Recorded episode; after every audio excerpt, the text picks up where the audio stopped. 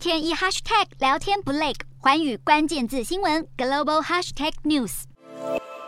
这一节的寰宇大话题要来关注到的是苹果开发汽车的过程。那么，苹果的电动车计划，也就是泰坦计划，其实已经默默的执行长达八年的时间。那么，接下来就要带您来认识 Apple Car 这个最神秘的苹果新产品。那么，苹果的泰坦计划，它执行的这八年期间，其实自动驾驶呢这个技术一直都是开发过程当中极为重视的功能。那么，前苹果的设计长，也就是强尼艾夫，他在泰坦计划启动的时候，其实呢他就定调支持要将自动驾驶定为 Apple Car 整个的核心功能。那么在去年八月的时候，其实苹果是曾经让一些原型的自驾车在美国的蒙大拿州测试行驶四十公里，并且还利用无人机拍摄整个过程。但是事实上，其实呢，苹果的这个自动驾驶梦完全不顺利，因为苹果他们的自动驾驶技术曾经在道路上就多次发生了一些问题，像是呢，如果他们行驶到了一些未知的区域，就会不断的把车车辆的控控制权是交还给驾驶，也就是交还给这个人类司机，所以系统并没有办法来判断它到底行进的方向是什么。那么，另外 Apple Car 的团队其实也一直面临的就是他们的高管不断的变化，团队人员是不断的变动。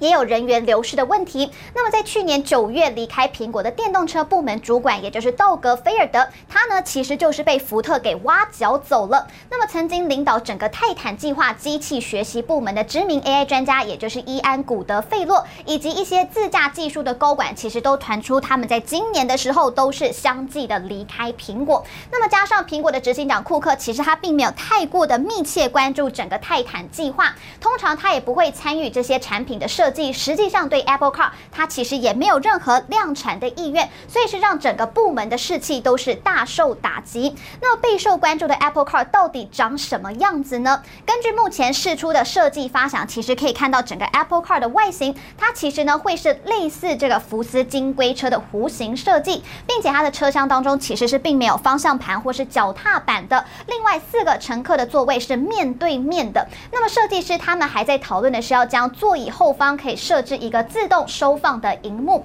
并且他们也是计划能够让乘客是完全放平他们的座位，所以等于他们在乘车的时候是可以小睡片刻的。那么现在还有传言，就是苹果最快会在二零二五年的时候对外发表 Apple Car。那么原本是要为苹果公司代工电动汽车的南韩现代汽车公司，虽然他们当年的交易其实是没有谈成功的，但是现代汽车没有放弃，在这个电动车情况下，反而是迎来了销售量的增长。特斯拉在美国的电动车霸主地位，今年就是频频的受到了现代汽车以及姐妹公司，也就是 Kia 的强劲挑战。